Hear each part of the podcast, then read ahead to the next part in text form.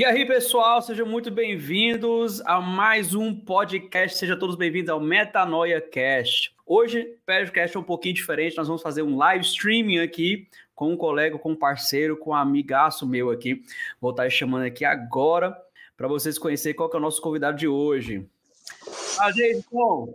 E aí, tranquilo? Tudo a paz, amigo? Como é que você está? Bem, graças a Deus, muito bem. Seja bem-vindo ao Metanoia Cast. Obrigado. Acredito que vai ser primeiro de muitos, se Deus quiser. Com certeza. Obrigado pelo convite. Tamo juntos. Tamo juntos sempre, cara. É, na verdade, a gente já teve um papo desse aqui já uns tempo atrás e é, naquela conversinha nossa que era passei uma hora, virou cinco. a gente falei assim, cara, a gente tem que conversar isso, gravar isso e mostrar para a galera, porque é, o propósito do, do Metanoia Cast, o, Davidson, é justamente isso: é você conseguir é, passar algum insight que você teve na sua vida que mudou a, a, o seu jeito de pensar, mudou o seu jeito mindset. de agir, exatamente, a sua linha de pensamento, né, o mindset, e que deu aquela virada de chave na sua vida que acredito que pode ser uma virada de chave é, para qualquer pessoa que estiver nos acompanhando agora, através do YouTube que nós estamos ao vivo, ou você que está escutando aqui pelo podcast, pelo é, Spotify também, tá? Então, é, primeiramente, para quem não conhece o Deixa, eu vou deixar ele apresentar, falar um pouquinho dele aqui e a gente vai deixar o papo rolar aqui do jeito que deve ser, tá bom? Top das galáxias, eu costumo dizer que isso é muito bom, né? Quem tem informação domina a situação, né? Melhor do que qualquer tipo de, de, faculdade.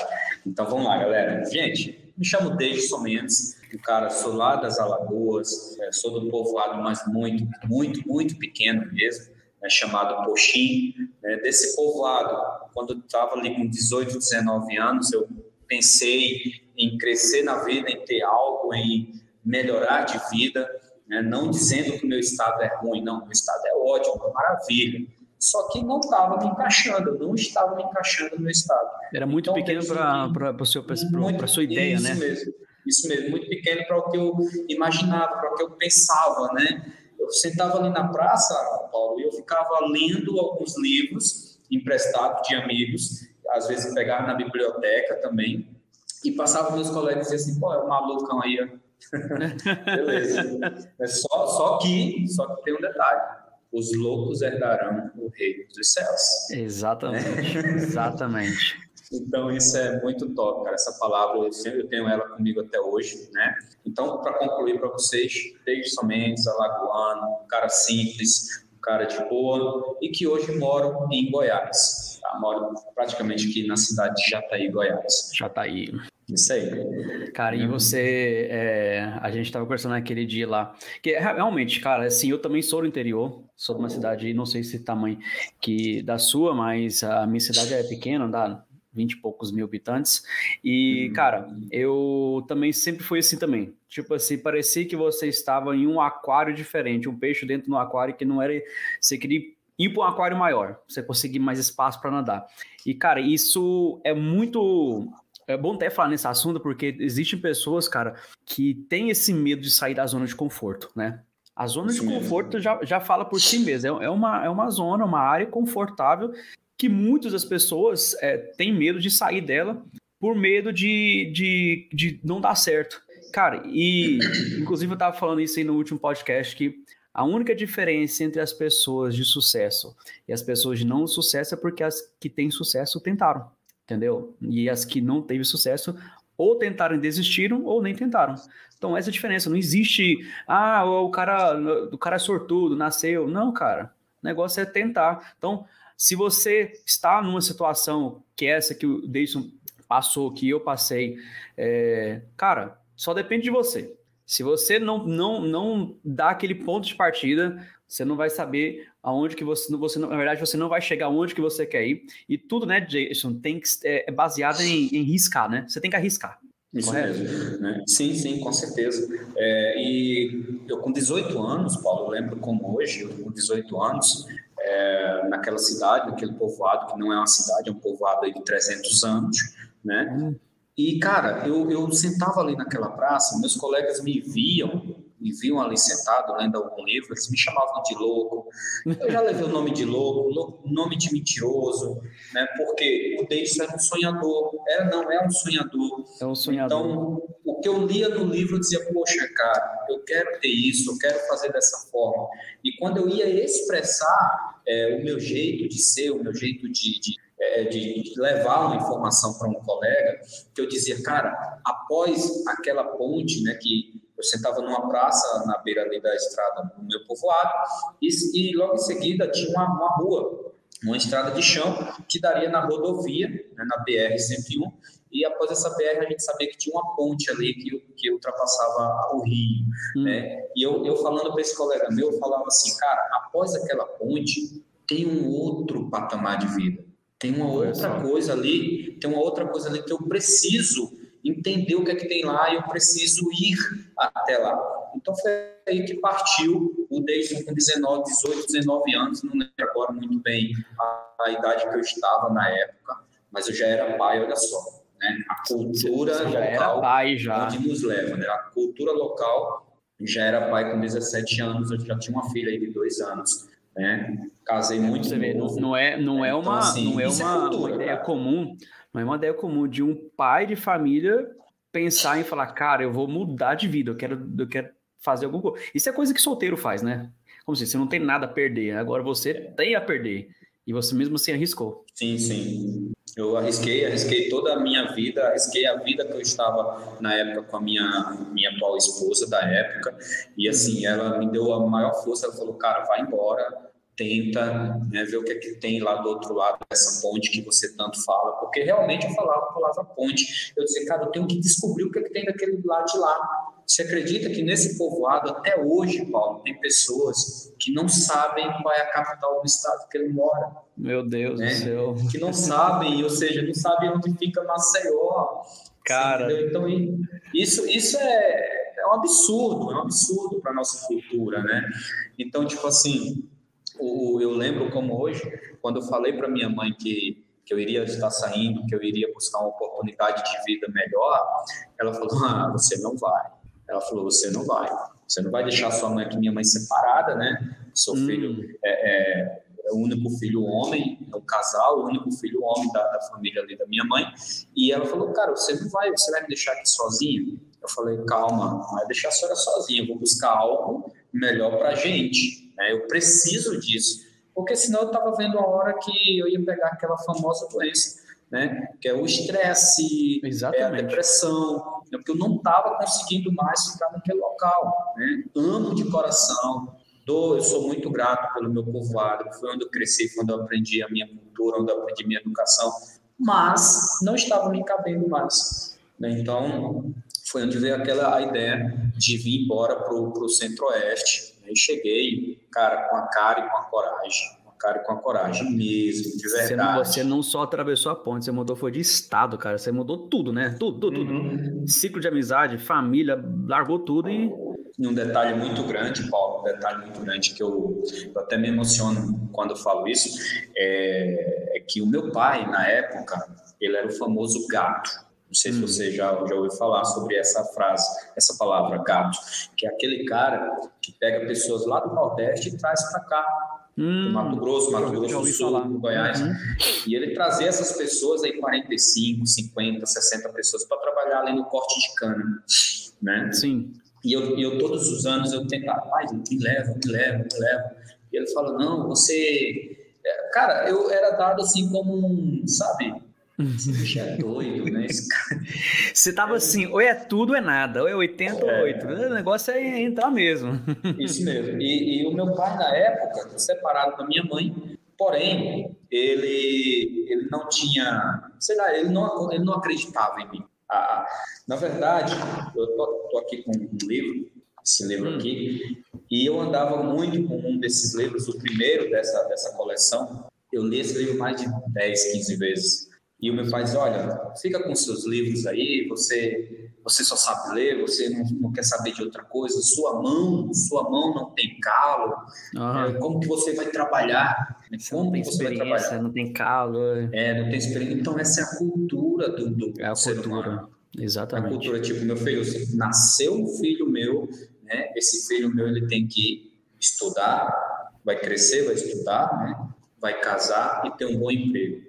Essa é a cultura. Só cara, não é por aí.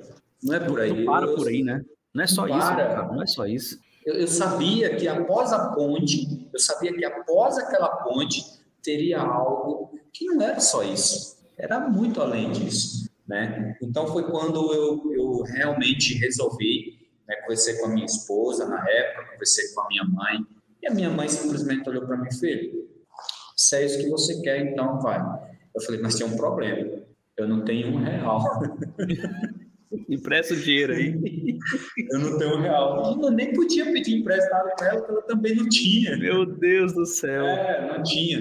É para você ver o nível, cara. Assim, é uma situação muito assustadora. E olha que na minha família tem pessoas é, é como se fosse empresa, né? É, uhum. é, pequeno, médio e grande. Sim. Existe todas essas pessoas, mas eu sempre tive aquela cultura assim de dizer, pô, eu não vou pedir emprestado, eu vou fazer por onde acontecer, né? Entendi. E aí foi quando um vizinho meu, um senhor, um, um vizinho meu, ele tem alguns sítios, né? Que Deus o tenha, já é falecido. Ele, eu fui até a casa dele falei, o senhor podia fazer um favor para mim? Ele, o quê? O senhor não tem nada nos seus sítios que eu possa fazer e o senhor me passar uma grana aí, que eu tenho que viajar, eu preciso no máximo de 250 reais. E ele, ele sentiu uma realidade no meu rosto, porque ele é um cara vivido, ele era um cara que rodava aí Goiás, Mato Grosso, né, e sempre parava lá. Sim. Ele olhou assim para mim e falou: Não, eu vou te emprestar os 250. Olha só. Na, na época, na época, Paulo, é, esse dinheiro era para pagar a passagem, era 125 reais de passagem, e o restante era para mim comer, né? Comer na, na estrada. Até chegar lá. Uhum. E, e, cara, ele falou: não, eu vou te emprestar os 250. Em nome da sua mãe, conheço sua mãe, é, conheço você desde pequeno, vou te emprestar esses 250. Eu falei: não, não, não, o senhor vai fazer o seguinte: o senhor Manuel Gomes, o nome dele. O senhor Manuel Gomes, o senhor vai fazer o seguinte: é, nem que seja para catar as palhas de coqueiro, né, que era um sítio de coqueiro. É, uhum. É, nessa região que eu moro lá, em Alagoas, é, é sítio de coqueiro. Ah, sim, muito, se... muito, muito coqueiro. Muito coco. É, quando se fala em fazenda lá, você tem fazenda não de gado, fazenda de coqueiro. É, aqui é diferente, né? Goiás é... é, né? Não dizendo que lá não tenha fazenda de gado, claro, sim, tem, sim, mas sim. nessa região que eu estou, que é Beira de Praia, no litoral sul de, de Alagoas, é mais uhum. coqueiro, né? Mas o coco é a cultura de lá. E o seu Manuel Gomes, ele falou, vou te dar os 250, vou te emprestar não precisa me pagar por agora. Vai lá, arruma teu emprego, eu sei como que é isso, e você depois me paga isso. Eu falei, cara, é o seguinte, nem que seja para colher as palhas, subir nos coqueiros, dar uma limpadinha ali no tronco, mas eu não consigo pagar o seu agora. Ele falou, não, não precisa. E a gente ficou insistindo nisso, mas eu acabei indo aí durante uma semana, uns 15 dias no sítio dele, fazendo alguns trabalhos, ele acabou me dando 300 reais. Não, emprestando 300 reais. Maravilha. E nessa, nessa jornada do emprestar o dinheiro, hum. ele chegou na minha mãe e falou: Olha, Lúcia, não precisa pagar o dinheiro. Eu só falei para ele que ia ser emprestado para ele ter responsabilidade, né? Para ele ter responsabilidade. Sábio. Muito sábio, hein? Muito sábio. Muito cara. Sábio. E aí minha mãe nunca me falou. E olha só, na minha mente, os 300 reais, eu peguei, cara, os 300 reais, fui na Fui no local, no guichê, comprei a uhum. passagem do ônibus. Lembrando que, na uhum. época, eu não podia comprar uma passagem de um ônibus autorizado, né? tipo Expresso São Luís e tal. Não uhum. podia comprar uma passagem de um ônibus desse. Né? Ter um ônibus clandestino. Então, Por quando eu cheguei no guichê para comprar não, não. Por conta do. A passagem na época era muito cara para chegar aqui, ah, em torno tá. de 350 a 480 Nossa. reais. Naquela época. Né? E eu só tinha, é, eu só tinha 300 reais na mão, né? E eu, quando eu cheguei no guichê, tinha uma moça do lado e falou assim: oh, você vai comprar passagem para onde? Eu falei, cara, eu preciso chegar em Goiás. Olha só, eu não tinha um destino, não tinha assim, eu só precisava chegar em Goiás. É independente se era na cidade A ou B ou C, independente. E tem uma. É, é, e a moça olhou para mim e falou: não, porque tem um ônibus chamado. Eu não vou citar o nome, né? Tem um ônibus chamado não sei o que, turismo, papapá, que leva as pessoas para a cidade que você quiser do Goiás até chegar em Cuiabá. Então, ele vai passar ali na rodovia e tal, até chegar em Cuiabá, tem todas as cidades ali de Goiás, você vai escolher você vai descer. E eu falei, quanto que é a passagem? Ela falou, 125. Nossa. Eu falei, poxa, 125, 125 reais para mim vai ser o canal, né? Porque 125 reais vai sobrar aí para mim 180, 175 reais. 175 reais, é. E eu falei, cara, o canal, beleza. Comprei a passagem. Aí passou-se uma semana, após uma semana eu tinha que pegar esse busão. E, cara, eu fui pegar o busão. Aparentemente, o ônibus muito bonito. Hum. Né? Todo pintado, muito, muito bonito. Minha mãe se despediu de mim ali, minha irmã, minha, minha ex-esposa também. E eu vim embora. Cara, eu chorei a viagem. É, desde quando saiu de uma cidade chamada Teotônio Vilela até a divisa de Alagoas com Aracaju, eu chorei a viagem toda. Para mim, eu não tava, eu, eu não tava em mim. Eu falei, cara, o que é que eu estou fazendo? Né? Após a ponte, eu comecei a descobrir as coisas que tinha após aquela ponte lá do meu povoado. E eu comecei a assustar. Eu comecei a assustar, eu comecei a olhar assim dos lados. Eu falei, cara, eu tô assustado com isso aqui. Começou né? Mas aí. Como diz, a cidade começou a crescer demais, prédio. Uhum. Isso mesmo. E eu falei assim, cara, o que é que eu tenho que fazer? Eu tenho que prosseguir, né? Eu sempre falo, a gente não pode desistir dos nossos sonhos. Exato. Só que, infelizmente, o que é sonhos, né? Tem muita gente que acha que não, não é que na verdade tem muita gente que acha. As pessoas não sabem sonhar. É, é, é você falou certinho. As é. pessoas não sabem sonhar. Esse que é, essa que é a diferença. E isso era o Davidson antes. Eu não sabia sonhar. Eu achava que após a ponte ia ter uma empresa ali que eu ia entrar e eu ia faturar, eu ia fazer minha vida independente. Eu queria ganhar dinheiro, eu queria ser reconhecido em alguma coisa. Né? E o que aconteceu? É, quando passou esse tumulto do medo ali, as primeiras horas, aí já entramos na Bahia, né? Aí passou mais um dia, eu sei que foram quatro dias de viagem, o ônibus quebrou, esse ônibus quebrou, a Polícia Federal nos parou porque era um ônibus clandestino. Olha só. Era um ônibus clandestino, né? Então, ou seja, em vez desse ônibus pegar as rodovias corretas para chegar em Goiás, o que, é que ele ah. fazia? Ele pegava as rodovias e estradas de chão que não tinha nada a ver para poder desviar das polícias federais. Nossa! Então, tudo isso aconteceu comigo. Tá, eu comprei a passagem, não sabia que ia ser um ônibus clandestino, mas Chegamos numa cidade em Goiás, a primeira cidade que eu cheguei em Goiás, é, cara, algo muito louco aconteceu. Quando cheguei oh. em Goiás, muito louco aconteceu. Mas louco de verdade. Hum. Não é uma loucura de mudança de mindset, não. É louco de verdade. Ah, não, é loucura mesmo, é doideira mesmo. Loucura, loucura mesmo. O ônibus parou num terminal, que não é uma rodoviária, é um terminal que a galera monta ali para ônibus clandestino. Sei. O ônibus parou ali.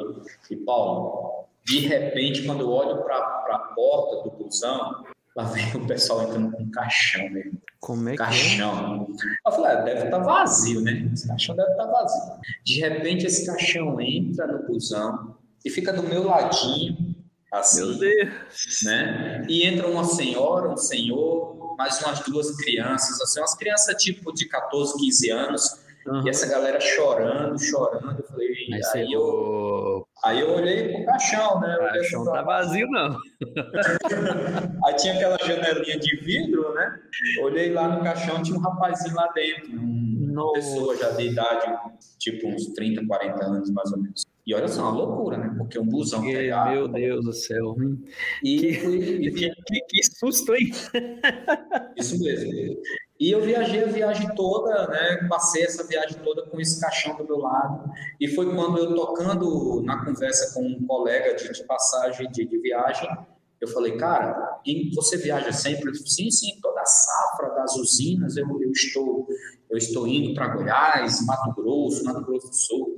E eu fui pedir uma dica, né? Porque sim. diz o ditado que quem tem boca vai a Roma, né? Exatamente. Quem tem boca vai arrumar. E eu pedi uma grande, é, pedi uma dica pro rapaz. Eu falei, amigo, então me dá uma dica. É, eu sou alagoano, eu peguei esse busão dizendo que eu quero chegar em Goiás. Eu já vi que já chegou em Goiás, mas assim, me dá uma dica de onde eu parar, de onde eu ficar. É, e ele falou assim: bicho, fica lá em Jataí, desce para uma cidade chamada Serranópolis. Lá tá pegando gente para trabalhar. Aí eu falei: mas é o que? É usina? Ele falou: é usina. Aí eu, beleza beleza, então. E, Paulo, algo bem, bem importante, vamos frisar aqui. Lembra dos 175 reais? Lembro. Três dias de viagem, eu não gastei os 175 reais. Não gastei. O que, que você comeu? O que, que você bebeu? A minha mãe fez três panelinhas de, de hum. é, é, farinha, né? Farinha com frango ali dentro. Frango, uma, uma, panelinha com frango cozido dentro da farinha, outra uhum. panelinha com frango assado dentro da, dentro da farinha. E eu vivi disso, cara. Era água, farinha e frango. Água, uhum. farinha e frango. Os quatro dias de viagem e os 175. Por quê? Na minha cabeça, se tudo desse errado, era 120 reais para voltar para casa. Sim, exatamente. Então você tinha né? tecnicamente ali 55 reais para você poder gastar e comer, né? Isso. Mas eu falei, poxa, eu vou guardar isso aqui porque qualquer coisa, se tudo der errado, eu tenho como voltar para casa. Exatamente. Okay. Só que na minha mente, cara, desistir é para os fracos. Desistir é para os fracos. Você deve desistir dos seus sonhos que você não sabe sonhar. Isso. Isso sim. Os seus sonhos que você não sabe sonhar, você deve desistir. Agora, se você tem um sonho, você tem um objetivo, você sabe onde quer chegar, você não pode desistir disso. De maneira alguma. Você tem que prosseguir. Se a pessoa está desistindo é porque não está conseguindo enxergar o sonho dela de verdadeiramente como ela deveria, né? É, e detalhe, sonho é seu, sonho é teu. Você não pode colocar o teu sonho na mão dos outros, né? Você não pode colocar o teu sonho na mão dos outros. Ah, mas é minha esposa, é minha, é, é minha mãe, é minha irmã. Cara, se eu fosse ouvir minha mãe, minha mãe, filho, não vai. É, minha irmã, cara, não vai. Todo mundo falou para mim não vir. Né? E se eu fosse colocar o meu sonho, o meu sonho é o quê? Era passar daquela ponte. Era descobrir o que tinha após a ponte. Eu descobri. Cheguei aqui, não foi fácil para mim. Cheguei na cidade de Jataí com esses 175 reais, mas mesmo com 175, eu fiquei na rodoviária de Jataí durante 10 dias. Eu não quis gastar esse dinheiro. O meu, meu objetivo era chegar na cidade de Serranópolis, Goiás. E foi quando apareceu um, um carro branco, um Fiat Uno, né? já estava aí no 11 dia aqui em Jataí. Não procurei emprego em Jataí, porque o meu objetivo não era Jataí. Não era ficar em Jataí. Uhum. É, minha meta era chegar na cidade de Serranópolis. E, cara, resumo da ópera. Eu consegui, esse cara, apareceu um anjo, né, um rapaz chamado Marivaldo, lembro até hoje o nome dele, apareceu no Fiat Uno, e no Fiat Uno, na porta do Fiat Uno, tinha assim, Energética Serranópolis. Energética Serranópolis. E eu falei, cara, esse troço aí deve ser uma usina, né? Porque no Nordeste o nome era usina tal, usina tal. E aqui não, aqui era Energética Serranópolis. Já muda completamente a vibe aí, a uhum, uhum. E eu cheguei nesse rapaz e falei, amigo, é, esse carro aqui, ele é usina, é uma empresa do quê? Ele falou, é uma usina que fica aqui em Serranópolis. Eu falei, cara, Serranópolis é a cidade que eu tenho que ir. E ele falou para mim, bicho... Você já ficou em semente, então, quando ele falou que tem uma usina lá, você já falou, tem que ir para lá. Isso mesmo. Quando eu vi o carro, eu falei, é essa usina aí que eu tenho que ir, né? Lá que eu vou ganhar minha vida, né? Lá que eu vou fazer Sim. o meu pé de meia. Sim. E aí, cara, eu perguntei para esse rapaz, é, você pode me dar uma carona dessa cidade? Ele falou, cara, eu não posso dar uma carona, mas eu vou te falar como que você vai chegar lá. Tal hora, tem um ônibus saindo daqui, que esse carro era corporativo, né, carro de empresa, ele não podia me dar carona, porque ele estava esperando o gerente geral ali da, da dessa empresa chegar. Uhum. Ele falou, cara, tem um ônibus que sai daqui a pouquinho, você tá com dinheiro? Aí ele falou, tô, tô com dinheiro. Então pega esse ônibus e você vai ficar na rodoviária de Serranópolis. Amanhã, você chegando hoje à noite em Serranópolis, amanhã de manhã vai ter um é, vai ter ônibus, vários ônibus, de cinco a seis ônibus, azuis, completamente azuis, sem letra, sem nada, completamente azuis, e você vai entrar em um desses ônibus. Se alguém te barrar, você fala que foi o Marivaldo que pediu para você ir até a usina. Ok. E eu fui, né, sem conhecer ninguém, com medo de gastar aquele dinheiro, porque eu já tinha gastado, é, quando eu peguei, comprei a passagem para chegar em Serranópolis, já gastei aí 20 reais. Então já, já ficou 155 reais. Né, ficou 155 reais. E eu cheguei né, nessa cidade chamada Serranópolis e fiquei lá o primeiro dia, né, noitinha. Quando foi no outro dia, 5 horas da manhã, eu peguei o primeiro busão, fui bater na porta da usina. E realmente eu não tinha experiência com nada, não sabia fazer nada, a não ser limpar alguma coisa. E quando eu cheguei na porta dessa usina, eu cheguei na recepcionista, ali na guarita. Eu falei assim, moça, como que eu faço para arrumar um emprego aqui? E ela falou para mim, olha, você tem que deixar seu currículo. Eu falei, cara, eu não tenho currículo. Não, vamos fazer um aqui. Fiz o currículo ali com ela. E ela falou, olha, nós só temos vagas, nós só temos vagas é, para trabalhador rural polivalente. Eu falei, cara, eu nem sei o que é polivalente, mas eu pego. Você nem o que é isso, vambora. É, mas aí eu falei, seria para fazer o quê? Eu falei, não, trabalhar na, na limpeza, nas, nas canas, cortando cana e tudo mais. E ela falou, quer fazer entrevista para trabalhador rural polivalente? Eu falei, sim, quero sim. E fiz a entrevista, mas essa entrevista, Paulo, durou cinco dias, meu irmão. Nossa. Primeiro dia, eu fui lá, fiz a entrevista, Beleza, voltei para a cidade. Voltei para a cidade para onde, Paulo? Para a praça, meu irmão. Fiquei na praça lá da cidade. Não, praça você, não, da cidade. Você não tinha dinheiro para pagar o hotel. o, dinheiro, o dinheiro da passagem de volta você estava guardado porque você não sabia o que, que ia acontecer. Isso, isso mesmo. Dormiu na praça mesmo? Sim, dormi na praça. Assim, dormir, dormia não, né? A gente não dorme. Cochilava, né? É, a gente cochilava. Mas assim, eu fui, voltei para essa praça, fiquei na praça o primeiro dia, esperei o outro dia aparecer novamente, 5 horas da manhã, peguei o mesmo busão, voltei para a usina. Isso, meu amigo, sem falar, estou resumindo aqui, né? Sem falar hum. que a barriga já estava pedindo comida. Nossa. E eu só bebia água, só bebia água, entendeu? E comprava salgadinhos. Sabe aquele salgadinho Gula? Qual? Uma marca chamada Gula, Chips. É, ah, sim, sim. Pula chips. Sei, sei. E eu só comia isso, né? E, isso e água. Isso e água. E no segundo dia eu voltei para a usina, fiz mais uma entrevista. Daí voltando para a cidade, gula, chips, água, praça, dormia na praça. E no quarto dia, no terceiro dia, voltei para a usina e assim sucessivamente durante cinco dias. Resumo da obra, é, consegui é, é, entrar nessa usina como trabalhador rural polivalente. Depois trabalhador de dias? Depois de cinco dias. Nossa. Depois de cinco dias eu consegui. Aí o bom dessa usina, dessa empresa, é que eles me deram é, um quarto, um alojamento, um hum. quarto, me deram vários bilhetinhos que nós chamávamos de vale, e esse vale me dava direito a café da manhã, almoço e janta. Oh, tava no céu, hein? Tava no céu. Eu falei, pô, agora, agora o negócio está começando a fluir, né? O negócio está começando a fluir. Cara, e... Tá, só, só abrir um parênteses aqui. É, você já provou, você já provou aí que você não desiste, porque alguém aguentar um, uma entrevista de emprego por cinco dias, cara. Porque é o seguinte, você aguentar uma entrevista por cinco dias tendo uma casa, tendo uma, um emprego, talvez se não tiver um emprego, mas você tem uma, você tem uma casa, talvez tem um pai, tem um marido, tem uma esposa, tem comida em casa, né? Tem um lugar para você dormir e tal. É fácil. Agora, uhum. cinco dias fazendo uma entrevista, sem ter lugar para dormir, sem ter o que comer, cara, se fosse qualquer outra pessoa, eu te falo, não, filho, eu vou atrás de. Eu, hoje eu arrumo um emprego, nem que seja varredor de rua aqui para a prefeitura. Não aguento mais, não. Não é verdade? Isso, isso mesmo, isso mesmo. E, cara, e quando eu voltei para lá no quinto dia que eu recebi esses vales, que recebi a roupa, a roupa de cama, meu travesseiro, o colchão, porque eram camas, eram camas de alvenaria, né? De cimento, tijolo de cimento, mas aí eles davam um colchão, colchonete, mais ou menos dessa grossura aqui, hum. colchonete. Mas para mim era, é, Poxa, eu estava tá realizando, eu tava realizando um sonho que era do quê? É, de ultrapassar a ponte. É. De ultrapassar a ponte. Exatamente. Saber o que tinha após a ponte. Exatamente. E cara, resumo da obra. No dia de assinar o meu contrato, algo surpreendente aconteceu. Lembra do meu pai que eu te falei que ele trazia pessoas para trabalhar? Sim. E ele nunca quis me trazer porque achou que eu não ia dar conta, e blá blá Sim. blá. Sim. Quem que eu encontro lá? Seu pai. Meu pai. Quando ele te viu. Ele olhou para mim e falou: você veio?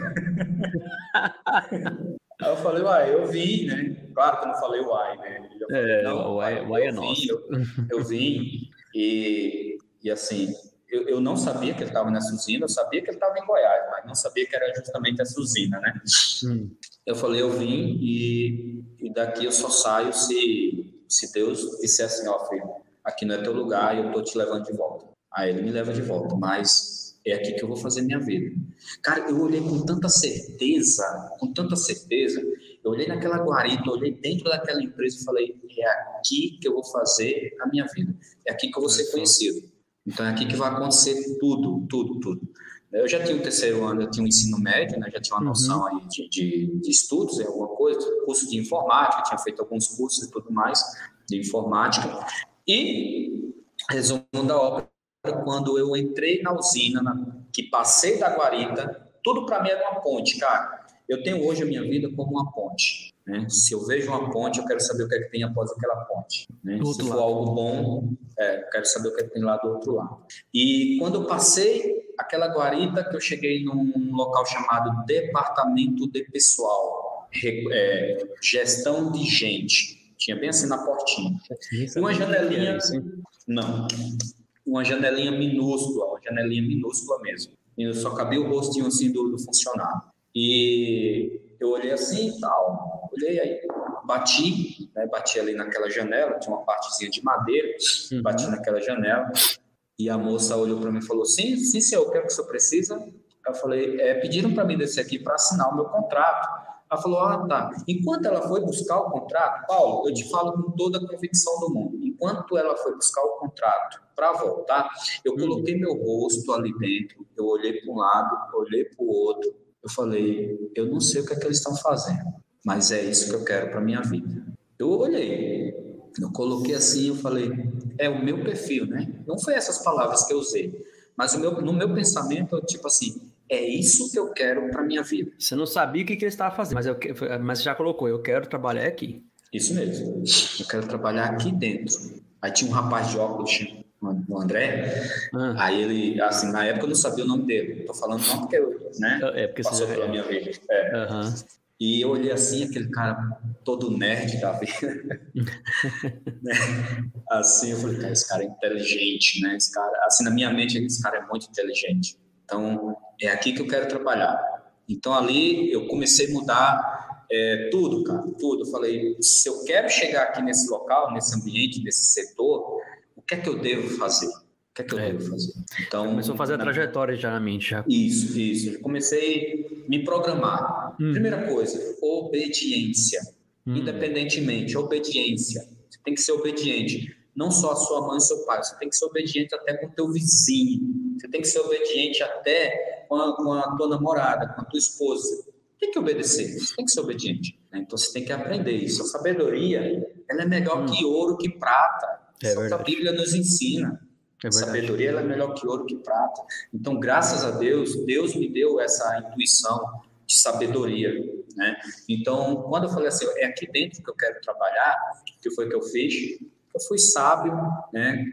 Peguei a sabedoria para mim. Eu também peguei a parte de dizer assim, pô, o que é que eu tenho que fazer? E programei toda a minha vida ali dentro. Tá, fiquei dois meses no campo. Lembra do meu pai?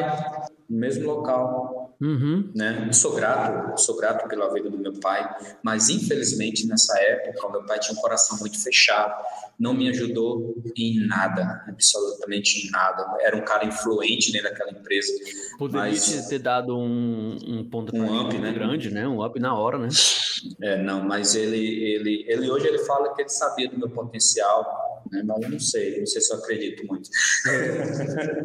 né? E, é, mas assim, quando eles assinei o contrato, que eles me deu tudo ali bonitinho, que eu fui para o alojamento, aí no primeiro dia eu fui para o campo, e no campo foi, foi, foi sufoco, porque eu nunca tinha pego num facão, nunca tinha pego para cortar cana, e o coordenador me colocou para cortar cana. E logo em seguida ele já viu que, Deison, você não vai dar conta de cortar cana não, amigo eu falei, cara, pelo amor de não. É, eu, cara, pelo amor de Deus, eu faço qualquer coisa, mas eu não posso perder esse emprego. Então, me põe para limpar, me põe para fazer qualquer coisa. Só não estou dando conta, porque eles tinham uma meta, né? Ó, tem que Sim. cortar tantas toneladas de cana. Cada pessoa tem que cortar tantas toneladas aí de cana. E eu não chegava nem a, sei lá, a 10, 15 canas, cara. Eu não cortava isso. Eu não, não tinha essa habilidade. Sim. Né? E resumo, cara, passou-se ali uma semana e esse coordenador, ele olhou assim para mim e falou, bicho, eu vou ter que demitir você. Nossa! É, ter que demitir você porque você não dá conta. Eu já esses dias eu tive olhando outros setores para te transferir, mas não, não, não tem condições. O pessoal não tem vaga. E aí veio a grande a a grande sacada, né? Veio a grande sacada, que foi o seguinte: quando ele falou assim, eu vou ter que demitir, eu não fiquei triste. Eu não fiquei triste, porque eu sabia que eu já tinha traçado aquilo ali para mim. Então, aquilo ali ia ser meu, de qualquer forma, né? Eu vi ele com um aparelho, um aparelho celular, que não era um celular, na época se chamava uhum. tablet, ainda existe até hoje, os tablets da vida. E ele fazia o seguinte, Paulo, ele fazia o apontamento dessa galera com aquele tablet. E por duas vezes eu vi ele meio que Cacildes, isso aqui não funciona, não sei o que, ele estressado com aquele aparelho. Não, não, não tem aquela paciência com tecnologia, né? Isso, não tem aquela paciência com a tecnologia. O que foi que eu fiz? Eu cheguei nele e falei, amigo, eu vi que você tem dificuldade de manusear esse aparelho. Eu posso te ajudar. Aí você me ajuda. Eu não corto cana, mas você pode apontar o meu dia todo e eu te ajudo nesse aparelho. Eu faço aqui a limpeza todinha dessa área, porque ficava uma barraquinha ali e tinha que estar tudo uhum. limpinho. Eu faço a limpeza, eu entrego as marmitas dos meninos, eu, eu, eu busco água, eu volto, eu fico, eu, eu fico no serviço gerais aqui para o senhor e eu faço o apontamento aí. Aí ele falou, certeza, rapaz? Eu, sim, uhum. certeza. Me, me, chamava de Santos, né? Santos. O meu nome é bem complicado, desde São Mendes Ferreira Santos. Né? Então me chamava de Santos. Não, Santos, beleza. Ou quando me chamava de Santos, chamava de Alagoano. Não, Alagoano, tudo bem. E, é, e aconteceu, Paulo, que eu fiquei dois meses ali naquele setor, fazendo apontamento, organizando a folha, é, organizando os pontos, porque eu não sabia que era a folha de pagamento. Eu sabia que eu tinha que organizar a hora que o Joãozinho entrava, a hora que o Joãozinho saía. Eu sabia que era está começando a entender como que o negócio fluiu. Lembra da janelinha que eu olhei e falei, eu quero trabalhar aqui dentro.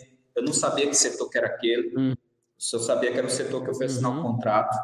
E quando cheguei no campo, o cara estava com dificuldades, eu comecei a ajudar ele. E dois meses após, o gerente de RH passa um rádio, né, aquele radinho, TQS, tal, preciso que você venha aqui no Recursos Humanos, compareça aqui passou o rádio para o meu coordenador do campo, o meu fiscal. E o meu coordenador foi até lá. Quando chegou lá, é, o André, que é o, o, gerente de RH, chamou o meu coordenador e falou assim: amigo, hum. a sua frente de trabalho, eu sei disso que ele me contou, tá? Eu, a sua frente de trabalho é a pior frente que existe quando é relacionada a apontamento. É a pior frente. Porém, nesses dois meses, o teu apontamento está vindo uma beleza. Então, das duas, uma. Olha ou alguém está fazendo para você, ou alguém está fazendo isso para você, ou você fez um curso de informática e aprendeu a lidar com equipamento. Aí ele falou para mim que ficou com vergonha, com vergonha não, ficou com medo de falar que era alguém, né? E falou, não, é, eu fiz um curso de ah, informática. Ah, tá. Aí ele mentiu, né? Não, eu fiz porque realmente eu não tiro a razão dele. Ele ficou com medo de perder o emprego dele, né? E foi quando ele falou que fez um curso de informática Sim. e. Beleza, tudo bem. E passei mais ali um mês no apontamento. Aí apareceu um rapaz no campo chamado Daniel, que era o analista de recursos humanos. Ele desconfiou que, que, o, que o meu coordenador não tinha feito curso algum. Não sei por que ele desconfiou, mas ele desceu até campo até a frente de trabalho que nós estávamos e bem na hora do, do horário do almoço, da saída e volta do almoço. E ele perguntou, amigo, o que, é que você está fazendo com o tablet da, da empresa? Eu falei, não, eu que faço o apontamento na hora, foi espontâneo. Eu falei, não, eu que faço o apontamento. Você falou sem pensar mesmo, né? Sem pensar, sem pensar. Uhum, perguntou, respondi. Foi uh, papo. Eu também nem sabia que ele era do recursos humanos, sabia. Ah, né? tá. E, e beleza, e esse cara foi embora. Passados-se aí uns cinco dias, o meu coordenador recebeu outro chamado, falou, bicho, você tem que vir até aqui novamente, o RH, e ele foi. Chegou lá, o, gerente de RH colocou ele na parede, né? Falou, olha, cara, a mentira tem perna curta, não adianta. O seu apontamento, a gente sabe que é o pior apontamento há quatro meses atrás, e agora o apontamento ele está vindo bonitinho. O que é que está acontecendo? Você não fez curso algum. É, pode dizer a verdade, o Daniel foi até o campo e viu um rapaz lá de nome Davidson mexendo nesse apontamento. Você sabe que não é legal fazer isso. Você sabe que é um equipamento que não pode passar por. Aí meteu a brasa nele, sabe? Aí foi, não, André, tudo bem, eu vou te falar a verdade. Realmente tem um rapaz que, que chegou de Alagoas, o cara não sabe cortar cana, na limpeza ele é bom, ele faz isso, é um cara é, que está sempre conosco lá. Porém, para fazer o corte de cana ele não é bom. E ele tem uma prática aí de, de computador. E eu deixei ele mexer. Resumo da obra, Paulo. Passaram o rádio e mandaram me chamar. Aí eu desci lá também. Foi RH. Quando eu desci, isso, pro RH. Quando eu desci, o André me conheceu e tal, e falou, qual a sua expectativa aqui, rapaz? Né, qual o seu objetivo aqui? Aí eu falei, eu falei, senhor André, o meu objetivo aqui é ficar trabalhando nessa empresa. Eu não quero ficar só, só a safra agora, não. Eu quero ficar aqui para sempre. Né? Para sempre mesmo, falei desse jeito. E ele gostou dessa atitude minha. Com mais ou menos dois dias, ele me transferiu do campo para o laboratório industrial. No laboratório industrial tinha uma planilha que ninguém dava conta de mexer. Já, então, essa é, laboratório industrial já é um, um trabalho fixo. Sim, sim. O, o campo já era fixo também, né? O campo já era fixo. Só que aí eu saí do campo, daquela quintura danada, né? Que era sol e chuva. Se fosse chuva, você tinha que estar. Mas o campo, sol, o campo você falou que era, uma, uma safra, e dependendo da safra, liberava o pessoal? Sim, a safra, a usina ela contratava o seguinte, ela contratava, sim, a usina ela contrata por safra, né? A cada seis meses ela renova. Então, uhum. nos primeiros seis meses ela contratou aquela turma, mas quando acabasse os seis meses essas pessoas iam embora. E não era o meu intuito, eu gostaria de ficar. Né? E foi quando o André me fez a proposta: deixa, tem uma vaga no laboratório industrial, Entendi. já que você quer ficar aqui na empresa, a gente pode efetivar você, contrato efetivo, né? não, não um contrato de safrista, um contrato efetivo para você trabalhar no laboratório, ajudando o pessoal da TI lá. Ok, não, beleza, tudo bem. E eu fui como. Aí, grande sacada, né? Foi quando eu saí de trabalhador rural polivalente lá no uhum. CTPS, na minha carteira, para auxiliar de laboratório. Olha só, que benção. E na minha cabeça aquilo ali era, era motivos de dizer assim, cara, consegui, consegui. Né? E nesse meio tempo, já são quatro meses ali dentro daquela empresa. Lembra que eu deixei esposa e filho lá no Nordeste? Filho, sim, sim. Né? Uhum. Uma filha, na verdade, uma filha. Então, nesses quatro meses, no segundo mês que eu estava aqui, eu recebi a grande notícia que isso acontece com qualquer nordestino que sai de lá e vai para cá. Hum. Adivinha que notícia, Paulo? Tenta, tenta. Notícia ruim ou boa? Ah, ela é, é ruim, né? Não é uma notícia muito boa, né? Vamos Mas... ver. É isso, volta para casa que o sua mãe tá passando mal, sua mãe tá enferma. Não, não. Não, geralmente é. Cara, recebi a grande notícia que a minha ex-esposa tinha ido morar com outro. Hum? Eita. Na verdade, a minha esposa atual, né, na época. E olha só, eu tinha tudo para dar errado, velho. Nossa, cara. Quantos meses depois? Pra... Quantos meses depois? Dois meses, dois meses depois que eu estava Poxa na vida. trabalhando. Dois... E detalhe, meu primeiro, meu primeiro salário era 489,50 centavos. Eu mandava o meu salário todo, ficava com 89,50 centavos. Você mandava tudo praticamente, você ficava com 10%. Tudo, tudo. É, eu estava com o que eu mais precisava, que era cama, café da manhã, almoço e janta. Pronto. Né? E eu poderia, eu teria que ajudar minha mãe, teria que ajudar a minha esposa, minha filha lá. Então eu mandava tudo, mandava os 400 reais tudo. Sim. E resumo da ópera, Nossa. dois meses que eu estou aqui, tudo isso acontecendo, a minha mãe liga dizendo, a tua esposa foi morar com outra pessoa, ela não me atendia mais ao telefone, não sei que resumo da ópera, ela me, me abandonou, me deixou, né? Porém, eu nunca perdi o contato, sempre falando com a minha filha e tudo mais. E passei por esse processo do trabalhador rural, fui para trabalhador de auxiliar de laboratório, uhum. depois eu fui auxiliar de dormas. Resumo, quando a safra acabou naquele ano, eu já tinha, já estava dentro da indústria. E a safra acabando, a indústria parava de produzir. Agora a indústria entrava no modo manutenção e não iam precisar mais de mim. Aí desceu o André, desceu lá na indústria e falou para uma moça da recepção que precisaria de um rapaz que tivesse ensino médio completo, que tivesse uma uhum. noção de informática. Uhum. Ele não lembrava mais de mim. É, precisaria dessa pessoa para colocar no arquivo do departamento de pessoal, para arrumar o arquivo. E a Débora, muito amiga minha na época, que era recepcionista da indústria, ela falou: Cara, eu tenho um cara bom para isso, ele sempre me ajuda quando meu computador trava aqui. Observe que na época eu já tinha essa frase, né, que vou citar para você agora. Quem tem informação domina qualquer situação. Quem tem informação domina qualquer situação. Isso, né? Então já tinha essa frase na minha mente. Quem tem informação domina qualquer situação. Então, quando eu vi a Débora passando problemas com a máquina dela, eu chegava, Débora, tá com. Ah, essa máquina aqui tá travando, tá? Eu ia lá e ajudava ela. Então, através disso, é uma indicação, ela me indicou para o André. E o André foi lá, me ah, esse aqui é o rapazinho do campo, bababá, BBB. Aí, beleza, me levou para o departamento de pessoal. Lembra da janelinha? Agora eu não estou mais, agora não estou mais de fora da janela. Você tá lá dentro. na parte de dentro da janela. Onde você queria, dois meses depois. Quatro, quatro meses depois. Quatro, tá? quatro, quatro meses. meses. Isso.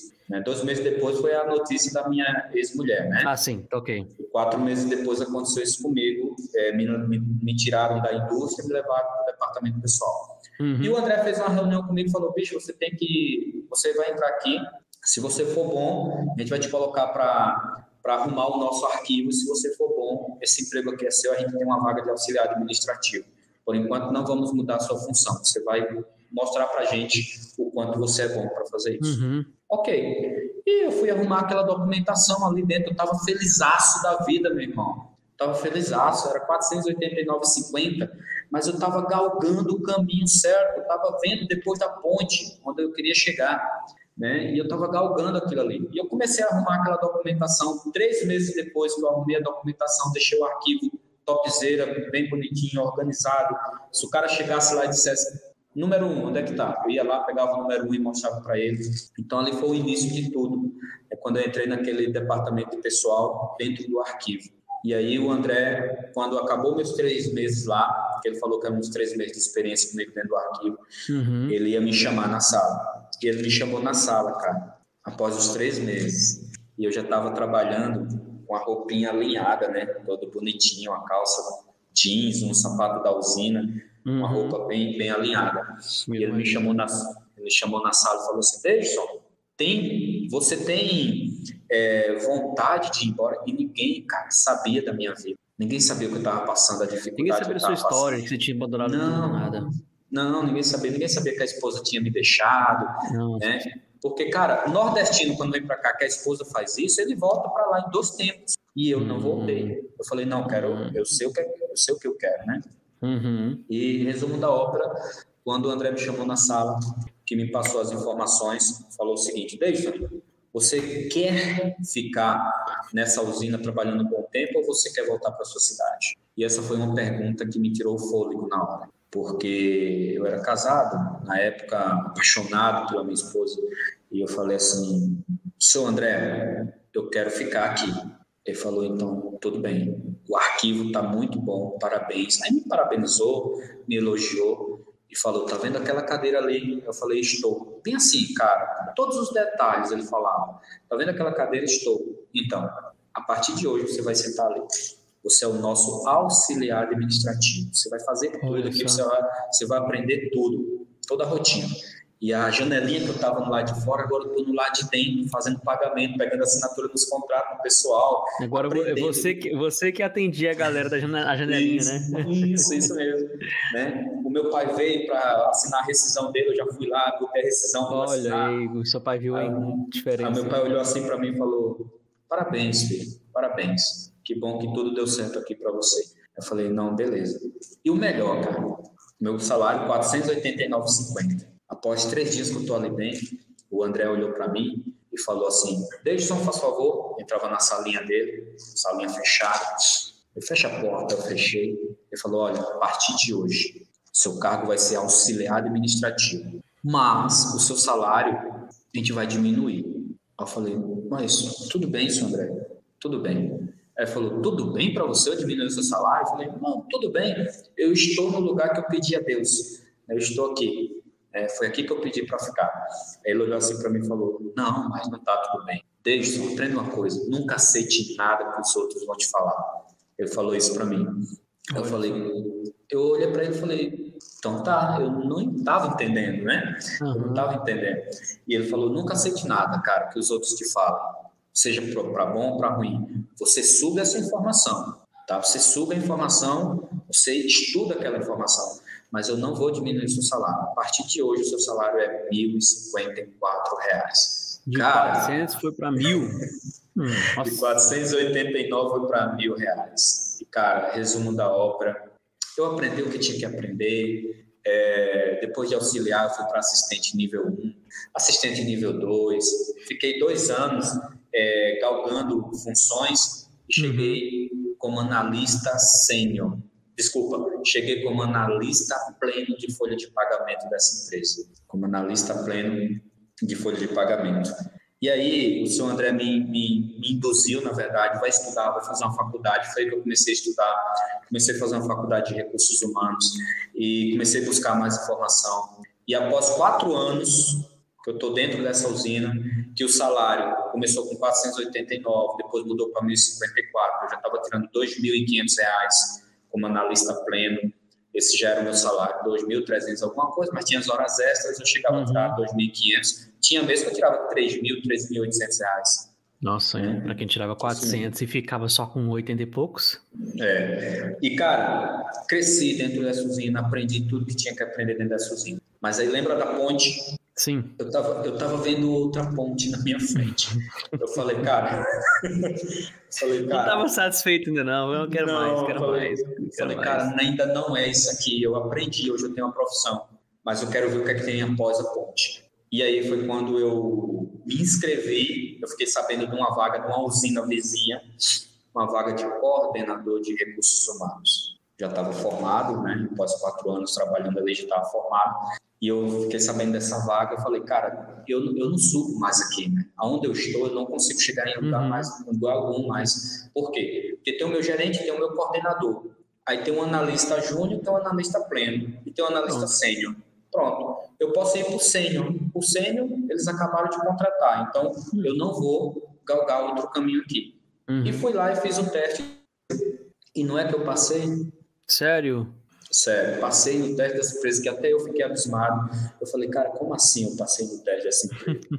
eu cheguei lá só tinha nerd, meu Porque você olha para mim, você vê um cara normal. Você não vê um cara tipo assim que você olha e esse cara estuda, hein? É, é eu, não, não tem aquela cara, você não tem aquela cara de nerd, não, esse cara aí estuda, esse cara é não, não, não tenho. Então eu cheguei naquela sala com mais de 10 pessoas, eu falei, poxa, é, só perdi viagem, né? eu vim só para perder viagem mesmo. e você acredita, você acredita é. que eu passei naquela avaliação psicológica, passei no teste prático, né? E comecei a trabalhar. Após 45 dias, eu pedi conta na usina anterior e fui para a usina nova como coordenador de RH. Você já, você e aí eu comecei coordenador de RH? Como coordenador de RH, né? Um salário que eu ganhava R$ 2.500 na empresa anterior eu comecei a ganhar um salário aí de R$ 4.870. Isso fixo 2000 e quê? 2000 e quê? Isso já era 2009. Cara, era 2009, 2009, quem ganhava na época que o salário mínimo era o quê? 600 e pouquinho? Era, era, mais era 600, é, não, 680. o salário mínimo era 400, 400 não era 560 e pouco. É, Nossa, 500 cara. e alguma coisa. eu não lembro agora. bem demais. Sim, né, e eu, eu fui para essa usina ganhando esse valor. E cheguei lá, fiquei dois anos nessa usina e recebi outra proposta, né? Recebi outra proposta para fora é, do país, né? Ou seja, era uma usina brasileira, uhum. era um uhum. grupo brasileiro, porém com, com uma subsidiária fora do Brasil, lá no Canadá. Ou e seja, aí, uma multi internacional. Uma multi internacional, isso mesmo.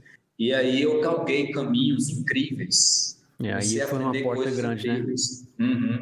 E aí veio o mundo do empreendedorismo. Veio o mundo do uhum. empreendedorismo. E aí foi quando eu comecei a entender a minha missão aqui na Terra.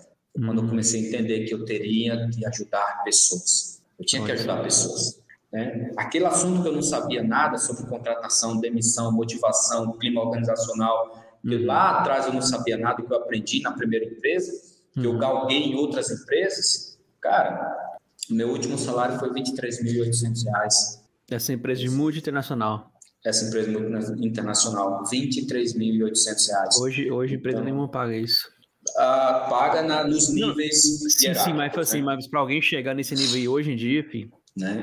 E, Cara, a... e para alguém chegar nesse sincero, hoje em dia não consegue mais aqui. porque não existe mais aquela escala. É, não existe mesmo não. Vamos ser sinceros aqui, cara. você chegou nesse nível aí. E aí? Chega, né? Maravilha, tá bom, né? O moleque saiu lá do interior. Vou falar moleque porque, né, era mais novo, mas porém já era casado, era pai e tudo, mas o cara saiu do interior com as mãos vazias, pegou e 300 reais emprestado, né, dizendo assim, dormiu na praça e hoje parou, hoje não, mas naquela época parou com 23 mil reais de salário. O que que passou na sua cabeça? Tipo assim, cara, beleza, aqui tá top, eu vou seguir carreira, pronto.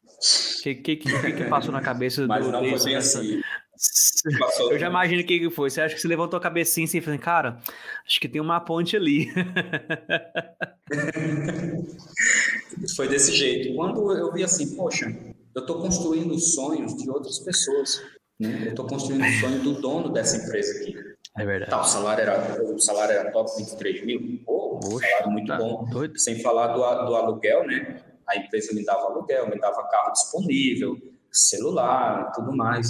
Mas assim, pô, eu tô construindo o sonho de outras pessoas. Não é o meu sonho. Não era o seu sonho. Não é o meu sonho. Então, aí eu comecei a verificar que toda a minha trajetória, sempre que eu subia de degrau, é porque eu ajudei alguém. Era porque eu ajudava alguém. Se eu sair do campo e fui para o laboratório industrial, foi porque eu ajudei aquele coordenador com a tecnologia. Se eu sair do laboratório e fui para o arquivo, era porque a moça da recepção tinha problemas com o computador e eu ajudava.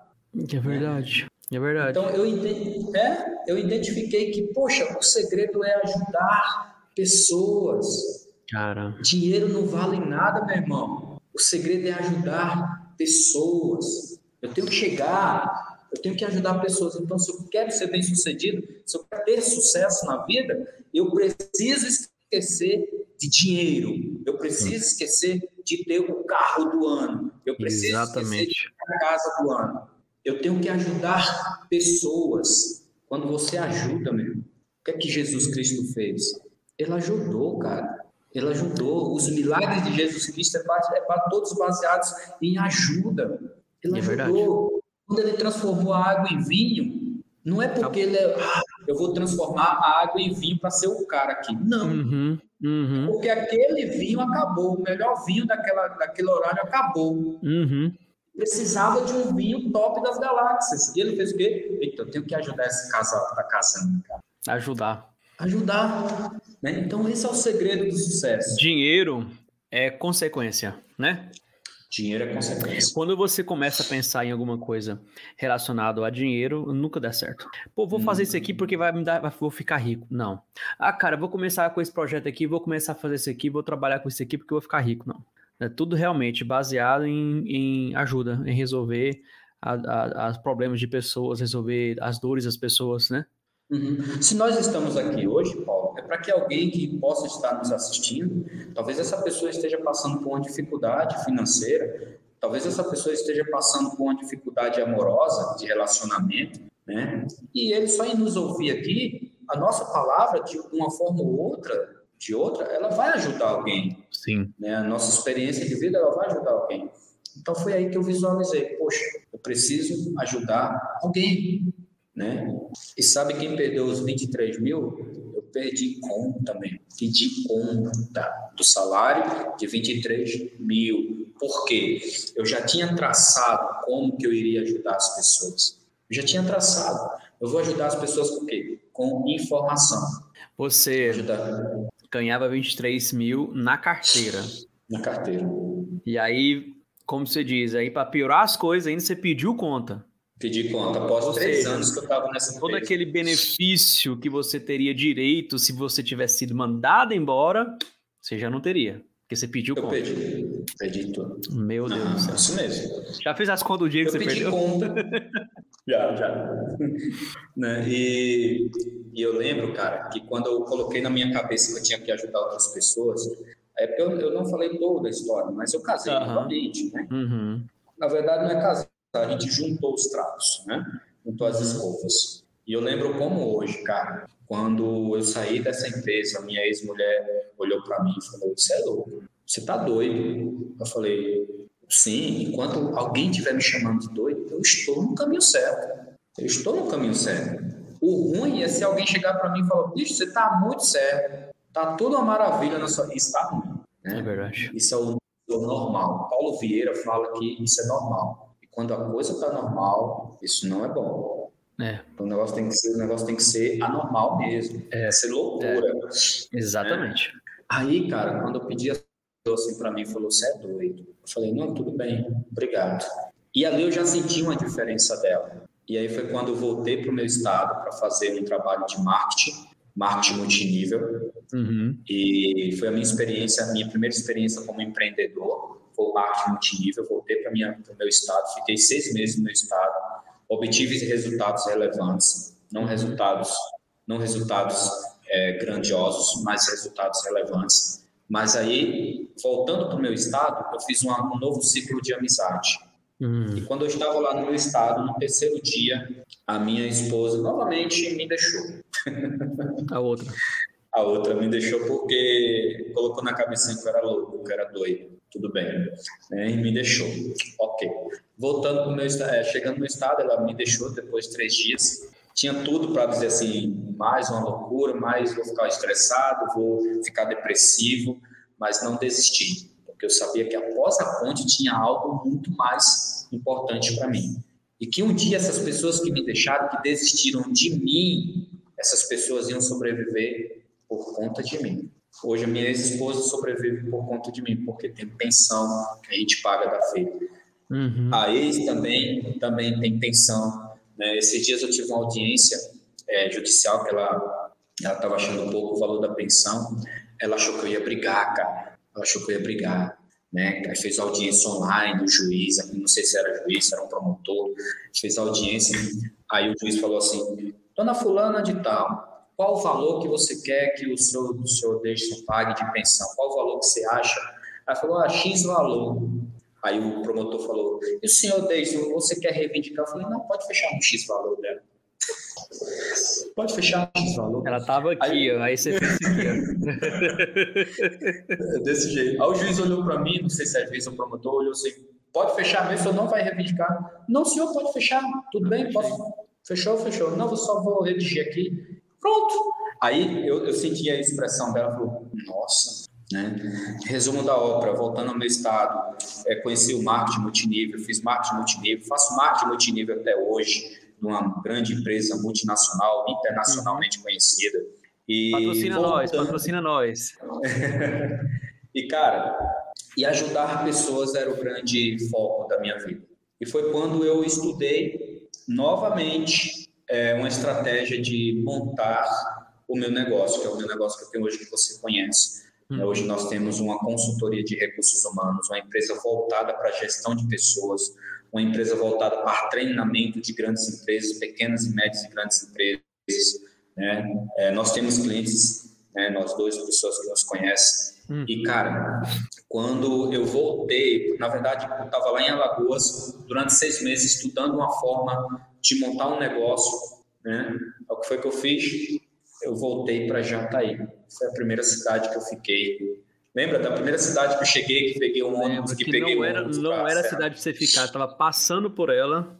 Isso, passando por ela. E aqui, eu chegando aqui, Paulo, eu tive que criar um, um, uma estratégia para conhecer pessoas. Uhum. Né? Eu tive que criar essa estratégia para conhecer pessoas. E o que foi que eu fiz? Eu voltei a trabalhar carteira assinada. Voltei a trabalhar em carteira assinada no escritório contábil. Eu sou especialista em departamento pessoal. Sim. Então, sim. o que foi que eu fiz? Esse escritório contábil precisou de um especialista. Tinha um anúncio, eu fui até lá, fiz a entrevista e passei. O cara foi bem simples, falou assim: Deixa, eu não consigo pagar um salário desse último que você teve, mas eu preciso de um, de um especialista aqui de DP eu consigo pagar 3 mil. Eu falei: Ótimo, tudo bem. Mas o meu foco, não era o salário de 3 mil, né? não era o salário de 3 mil. O meu foco era conhecer pessoas, para que eu pudesse isso mesmo, fazer um network para conhecer essas pessoas para começar a trabalhar o meu, meu próprio negócio.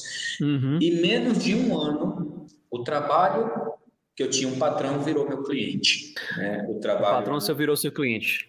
Meu patrão virou meu cliente. É, hoje nós somos é, uma empresa chamada M Estratégia e nós terceirizamos é, o trabalho dele, ou seja, ele não conseguiu colocar uma pessoa no meu lugar, então eu dei a grande ideia para ele que esse já estava nos meus planos, de terceirizar a folha de pagamento. Então, hoje, nós estamos aqui numa sala fechada, mas aqui embaixo de mim, lá na parte de baixo, tem uma equipe trabalhando, né? E hoje, graças a Deus, a gente tem o nosso empreendimento, nosso negócio de marketing multinível, temos a nossa empresa física, e hoje nós temos uma grande gama de clientes aqui na cidade de Jataí região. Na cidade de Trindade a gente tem clientes. Até né? aqui em perto de Acho que deu uma travada aí na internet. Deu, peraí. Vamos Isso. Ok. Isso mesmo. Né? E hoje nós, graças a Deus, lembra dos 155 reais? Lembro. Dos, da, dos 300 que você gastou 125, sobrou 175. Que Aí, dos 175 eu, eu, gastei os 175 eu gastei 20, né, de passagem até Serranópolis e guardei 155. Sim, 155. Né? Tá comigo até hoje. Sério? Mesmas células. As mesmas, a mesmas células. Células. Tá comigo até hoje. Nunca gastei. Cara, eu, não, mas eu, eu, peguei... eu, eu, dou motivo pra Eu te entendo, eu te entendo. É, é sua raiz, cara. Isso aí, você tem história para contar. Tá louco. Essas notas é aí tem história. Demais. E, cara, hoje nós temos nosso, nosso empreendimento, né? Nós temos a M Estratégia, tem outros empreendimentos que eu participo como investidor, hum. né? Desde bolsa de valores até é, marketing multinível de grandes empresas, é, meu negócio físico, que você já teve a honra de vir aqui uhum. conhecer o nosso negócio. Conhecer baita uma estrutura gigante. Isso. E assim, vários clientes muito satisfeitos com o nosso trabalho. E é isso. Hoje nós estamos aqui. Lembrando que, lembra do meu primeiro gerente que me deu um emprego lá, o André de óculos? Sim. Né? Sim. O próprio André já me procurou para dizer assim, cara, como que eu faço fazer uma parceria contigo aí? Olha só. Né? O cara me elogiou pra caramba, falou, do, da cana, né? Lá da cana ao empreendedorismo. Ele, né? ele te viu lá do início, né? Lá do início. Não, ele chorou aqui comigo. O Daniel também, um cara que me ensinou tudo, sou muito grato à vida dele. Um cara que me ensinou e me fez entender a vida, né? O próprio Daniel já veio até aqui a minha empresa. Cara, os caras ficou muito felizaço. É, pessoas que passaram na minha vida que hoje está trabalhando aqui comigo. Né? E assim sucessivamente. Hoje eu tenho as condições de ir para casa da minha mãe a cada três meses, fazer. Né? Antes eu ficava dois, três anos sem ir no Nordeste. Agora não, se eu disser, pô, quero ir agora lá, vamos lá no Nordeste. Né? Ah, mas hoje você tem dinheiro. Cara, dinheiro não é o foco. Dinheiro não é o foco. Dinheiro consequência é apenas a consequência, ele vai chegar para você. Cara, a mensagem que eu tenho para dizer é o seguinte: quem tem informação domina a situação. Domina. Totalmente domina a situação. E a grande dica, a grande sacada que eu dou é o seguinte: enquanto você estiver pensando em dinheiro, porque dinheiro ele pode comprar qualquer tipo de coisa. Mas dinheiro ele não compra a sua liberdade, ele não compra a sua vida, ele não compra a sua mordomia, ele não compra. Quando eu falo mordomia, mordomia de mindset. Mordomia de mindset. Não é mordomia tipo, ah, de ter um carro, uma casa. Não, não é isso. Sim, dinheiro compra todas essas coisas materiais. Sim. Mas o que o dinheiro não compra é justamente a sua história, o seu valor. Então, isso o dinheiro não compra. Né? E a grande dica que eu dou mesmo para as pessoas que estão nos assistindo e que vai assistir é que quem tem informação domina a situação. E nunca desistir dos seus sonhos. Você tem que desistir de nunca desistir dos seus sonhos, porque o grande segredo é fazer acontecer e nunca desistir, meu velho.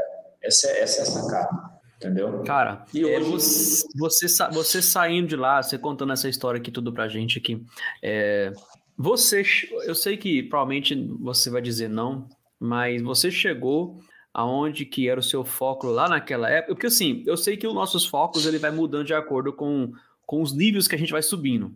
Até uhum. porque hoje a gente tá, consegue enxergar o nível 2, quando você chega no nível 2, você já consegue enxergar o nível 3, né? E assim Sim. vai a vida.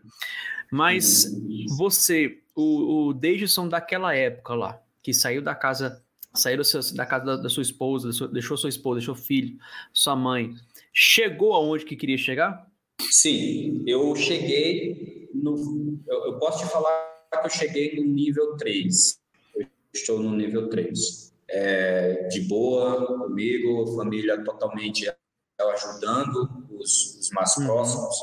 E cheguei sim. É claro, meu objetivo não imaginaria chegar a tanto. Não imaginaria chegar a tanto Para mim, eu tinha que sair do Nordeste e arrumar um emprego. Né? Essa era a minha visão, arrumar um emprego. Após a ponte, era um emprego. Hoje eu entendo dessa forma. Só que hoje ainda tenho aquela ponte, eu sei que eu posso chegar, eu posso alavancar mais os meus resultados, eu posso chegar em lugares que outras pessoas estão chegando, sem Sim. problema algum, né? Isso aí, entendeu? E a, a segunda e última pergunta, ainda existe ponte para atravessar? Ah, bastante. bastante, bastante, né? Bastante. Eu ainda, eu ainda quero atravessar a ponte, é, aquela ponte que vai chegar um momento onde eu vou ter todos que eu amo ao meu lado, né? Sem precisar que eles é, se sacrifiquem. O que, é que você quer dizer com isso, David? É, hoje eu consigo ir lá a qualquer momento, mas eles não conseguem vir qualquer momento. Entendo, entendo. É, então, eu ainda tenho que atravessar uma ponte para fazer essa, essa galera vir sem sofrimento. Né? E essa ponte ela está sendo construída, é uma construção. É uma construção que acredito que logo, logo vai estar tá desmembrada e vai, vai acontecer. Cara, Entendeu? É isso. É, sempre, é. É, igual, é, é, igual você falou, nem assim, né? Tudo que você falou isso aí, eu já consegui, eu consegui tirar a seguinte coisa aqui, assim, uma, a seguinte metanoia. É, nem sempre o a gente, a primeira coisa, a primeira parte mais difícil é sair da zona de conforto. Mas e quando a gente sai da zona de conforto, não significa que morre aí. Negócio é, você saiu da zona de conforto, atravessou a ponte, chegou na, quando você atravessou a ponte, você já viu outro horizonte e aí você quis mais e mais e mais, né? Você até conseguir enxergar realmente a sacada que realmente é essa, você que fez curso de marketing, assim como eu também. Tudo se, tudo se resolve, é, é, resume a isso. Ajuda as pessoas, resolve problemas das pessoas, ajuda a resolver as dores das pessoas, que a consequência é a grana, a consequência é o sucesso. E muitas pessoas querem quer atrás do sucesso, né? Vai atrás da grana primeiro e acha que esse é o caminho mais rápido, o caminho mais certo. Verdade, verdade. E hoje o ramo da empresa que nós temos é, existe uma no Brasil. Então existe uma empresa no mesmo ramo que a minha. Então assim nós estamos no isso nível certo. nacional. Nível nacional, nível nacional, né? A nível nacional existe uma empresa no mesmo, eu não, não vou falar em nível financeiro, é, em patentes, em, uhum. em produto, em entregar resultado Existe uma empresa nesse nível que ela é a única, mas não é minha concorrente, porque ela é uma empresa de outro, de outro, é, de outro nicho de mercado, de outro tipo de empresa. E a minha não, a minha veio para pegar o pequeno, médio, grande empreendedor e ajudar essas pessoas a alavancar os negócios deles. Cara, Consequentemente, a gente sobe junto com eles, entendeu? E, Essa é a ideia. E, e hoje, então, você, além de ter essa empresa que você montou, que na verdade o marketing multinível foi uma foi uma escola, né? Porque você estava ganhando 23 mil, saiu e entrou nesse marketing multinível, mais para aprender como é que é. Porque o marketing multinível, querendo ou não, a empresa não é sua, mas você trabalha como se fosse sua, né? Sim, Os resultados sim, você vai atrás como se fosse sua. Então ela que foi, ela foi essa escola. E aí uhum. hoje você conseguiu realmente concluir. Eu, eu acredito que o Davidson da época, daquela época, não, Poxa, hum, se você, voltou, se você pudesse voltar lá hoje, como o Deison de hoje, e for dar para ele e falar assim, cara, lá na frente a conta fecha, lá na frente você vai ter isso, vai ter isso. Acho que não era. Eu acho que sim, era um, era um, um, um patamar tão alto que você não conseguia nem enxergar, né? Ao, ao ponto Verdade, de você ter uma própria empresa sua, porque o seu foco naquela época era, cara, eu tenho que sair daqui trabalhar em outro lugar que me pague mais, que ganhe mais dinheiro para poder ajudar meus, minha mãe, minha esposa, meu filho e tudo. Isso mesmo, isso mesmo. Esse era o foco da época, né? Porém, lembra que no início eu falei assim, não podemos deixar nossos sonhos nas mãos dos outros. Não podemos. Nós temos que carregar nossos sonhos. Nós temos que fazer acontecer. Então foi isso que eu visualizei. Cara, fazendo acontecer é desse jeito. Fazendo acontecer é dessa forma. É você fazer acontecer na sua vida. Se der errado, meu amigo, Cara, se der errado, é uma escola, é um aprendizado para você. É um aprendizado. Opa, deu errado. Vou fazer outra coisa, porém eu já aprendi aqui atrás que algumas Exatamente, coisas não funcionam. Cara. Então, é uma escola. Não sei se, se você conhece, você conhece o. Já ouviu falar, talvez acredito que sim, o Pablo Marçal? Sim, sim. Ele fala uma coisa exatamente isso que você fala. Ele uma vez estava, acho que eu tava vendo um vídeo dele falando e o pessoal perguntando: ah, e aí? Ele tava jogando futebol com a galera dele, né? Ele, aí? Uhum. Você vai ganhar ou perder? Aí ele falou assim: eu nunca perco. Ou eu ganho, ou eu aprendo. ou eu ganho ou aprendo. Pronto, eu nunca perco. E é isso que você falou mesmo. É, as pessoas, é, as pessoas elas estão habilitadas, estão acostumadas. Na verdade, é o nosso sistema que ensina isso. É, uhum. As pessoas automáticas, uhum. né? Opa, verde, você pode ir. Opa, uhum. vermelho, para. Exatamente. Né? Exatamente. Existe uma frase que uma vez eu, eu um chefe meu, né, vou falar assim, chefe, um, uma pessoa que, que era coordenador dessa área, ele olhou assim para mim e falou: Deixa, manda quem pode, obedece quem tem juízo. Ele falou isso. Eu discordo completamente. É, manda frase. quem pode, obedece quem tem juízo, né? Manda é quem pode, obedece quem tem Isso, isso. Cara, isso aí é uma frase de 1900 e bolinha. É. É época dos coronéis. Ah, eu é. posso, vou mandar. Ah, eu tenho que obedecer. Não, não é assim. Nós começamos a live falando sobre obediência, é. mas aquela obediência com sabedoria. Exatamente. Aquela obediência, aquela obediência com sabedoria. Não aquela obediência de dizer assim, nossa, come, é, come batata frita aí, aí você vai lá e come. Ou faz isso, você vai lá e faz. Não, não é assim que funciona. Existe obediência com sabedoria, né? Você não é, você não é um saco que você pega, o pessoal te abre e te jogam qualquer coisa lá dentro. Não é assim que funciona. Nós não Tem somos assim. Sábio. A gente, você vê, é, o, inclusive, o, é, é aquilo que você falou no início, não, não deixa os seus sonhos na mão dos outros, né? Não deixa os outros viver os sonhos que é seu. E Sim. o Metanoia Cast, ele surgiu baseado no versículo bíblico de Romanos 12, 2, que a, o próprio apóstolo Paulo fala, né? Não, não conformem com este mundo, né? Dizendo uma linguagem mais clara hoje em dia. Não fica conformado com o sistema deste mundo, entendeu? Ou seja, não se acomoda com o sistema deste mundo, mas transforma pela renovação da vossa mente, ou seja, a metanoia. Muda sua mente, muda seu, seu mindset, né, sua, sua linha, sua linha de pensamento, que você vai transformar esse sistema. Você, cara, naquela época, se apóstolo Paulo falar isso. E hoje a gente consegue enxergar isso claramente, né? Tudo, tudo é sistema, né, cara? Tudo é um, tudo é um padrão, tudo é um jeito, entendeu? Você já nasce, escolinha, ó, chegou no ensino médio, que faculdade você vai fazer? Não, vou fazer direito. Então, beleza, forma, trabalho como advogado, trabalho para uma, uma coisa, carteira assinada bonitinho, 10 terceira, aquelas, aqueles 30 dias de férias no ano, você trabalha o ano todo para ter aqueles 30 dias de férias, para daqui uns 70 anos, 65 anos você aposentar e pronto, cara, viver uma vida maravilhosa. Cara, a vida é muito mais que isso. Muito Verdade. mais. Algo que me tira do sério, Paulo, algo que me tira do sério, mas tira do sério mesmo. Quando chega uma pessoa do meu lado e fala assim: Ah, se Deus quiser, vai dar certo. Que, é que se Deus quiser, se Deus quiser, claro que Deus quer. Deus, Deus sempre quer o melhor para nós. Deus sempre quer e tem o melhor para nós, depende da gente. A palavra, a, a, palavra de Deus, bicho, as pessoas acham que ler a Bíblia é só para quem é crente, velho. É, Até o é, diabo é crente, mano. Até o diabo é Mais crente que a gente. Né? Ler a Bíblia é ser sábio, é procurar Exatamente. sabedoria.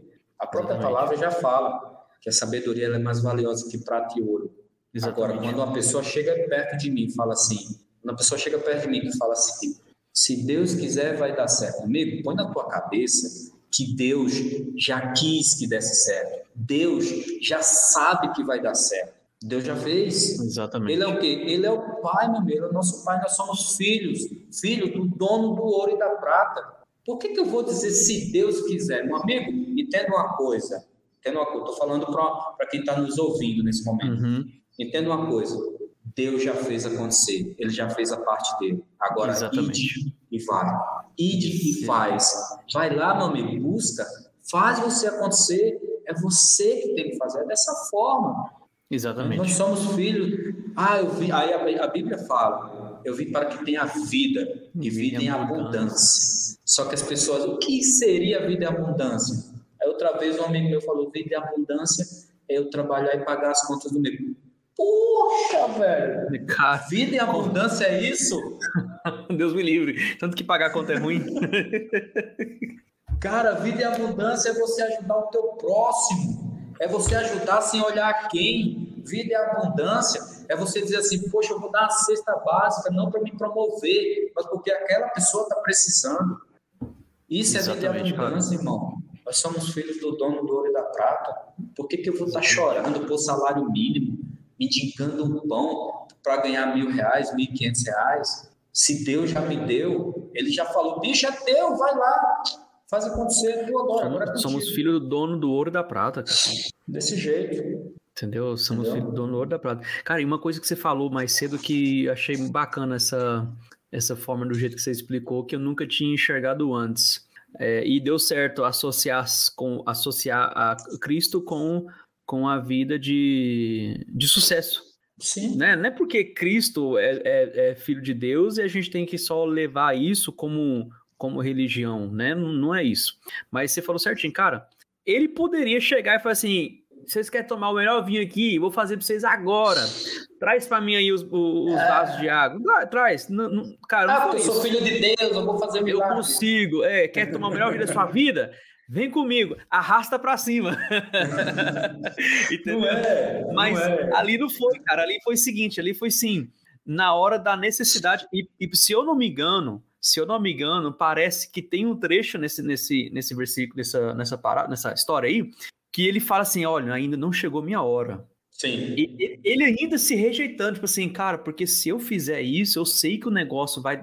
O sucesso vai vir depois. Sucesso. Qual foi o sucesso de Cristo? A fama dele. Entendeu? E isso ajudou muito com, com, com o evangelho, ajudou muito espalhar. Cara, naquela época não tinha internet era o tal do boca a boca. Agora imagina como é que seria o negócio, como é que você ia propagar um nome de alguém boca a boca até chegar. A Bíblia fala assim que quando Jesus chegava em tal cidade, o povo já estava esperando por ele chegar. Então, assim, qual que foi o sucesso de Cristo aí? Ajudar as pessoas, resolver o problema das pessoas que mais precisam. Então, dali vem a, porque, após isso vem o sucesso. Sim, porque Deus, Deus, Jesus Cristo, ele não dava, ele não dava nada para ninguém. Não dava. Irmão, vou te dar essa caneta aqui, vou te dar essa caneta para você ficar feliz. Não, não. Ele dava vida e abundância. Aquele que crê terá a vida em abundância. Então, cara, é isso. O segredo do sucesso é você saber que você tem uma pessoa do teu lado que se chama Jesus Cristo, que é Deus, que essa pessoa vai dizer o seguinte, opa, peraí, já leu a minha palavra, cara? É, já leu a minha verdade. palavra? Né? Aí eu fico olhando, tem gente que compra um livro desse aqui, né? É top, cara, muito top. Não, tem gente que compra um livro desse aqui e não lê a Bíblia. Cara, se você começar a ler esse livro aqui, você vai ver que a maioria a maioria dos assuntos que está aqui está relacionado à Bíblia Sagrada. A inspiração dos livros vem da Bíblia, né? né? E por que eu não entendo? Por que, que as pessoas ainda se colocam nessa vibe, não conseguem mudar o mindset delas? É, ah, se eu ler a Bíblia porque eu tenho que procurar uma igreja, eu tenho que ser evangélico, eu tenho que ser crente, eu tenho que ser isso, tenho que ser aquilo. Cara, independente. É isso. A palavra é uma só, ela nunca mudou. Cristo é vida, não é religião. Uhum, isso mesmo. Né? E a única pessoa que consegue impedir tudo isso, cara, somos nós. Nem o diabo. Inclusive, eu estava até falando isso no outro podcast e conversando com a minha esposa sobre isso. Nem o diabo consegue impedir os planos de Deus para nossas vidas. Ele não consegue, porque, cara, ele não consegue. Deus fala que vai abençoar o, o, Jason, o Dayson. Dayson, você vai ser abençoado nessa área X. O diabo, ele não, ele não pode impedir isso aí.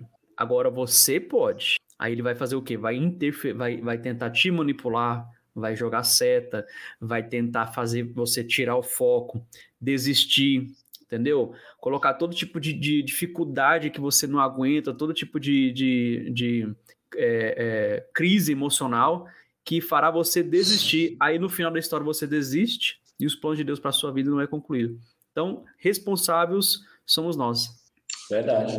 As pessoas têm um ditado que elas falam assim: nossa, temos tanto problema para resolver. As pessoas falam: nossa, eu tenho tanto problemas ou problema para resolver. É, é verdade. E eu, eu aprendi que tem problema quem procura problema. É verdade. Se você, se você procura problema, você vai ter problema. Né? Aí um amigo meu falou assim: Davidson, mas você consegue não ter problema? Eu falei: não no nível que você tem problema. Os meus problemas não são problemas, uhum. são soluções. São apenas peças que estão ali, está lá na frente. Eu tenho a solução desse quebra-cabeça. Exatamente. Problema eu tenho se eu procurar ter problema. Aí ele olhou assim para mim e ficou bugado, né?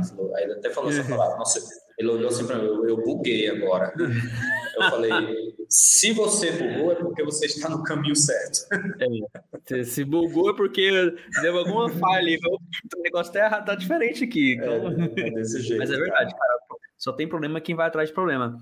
Quem não tem problema são pessoas que enxergam problemas como oportunidades e como aprendizado.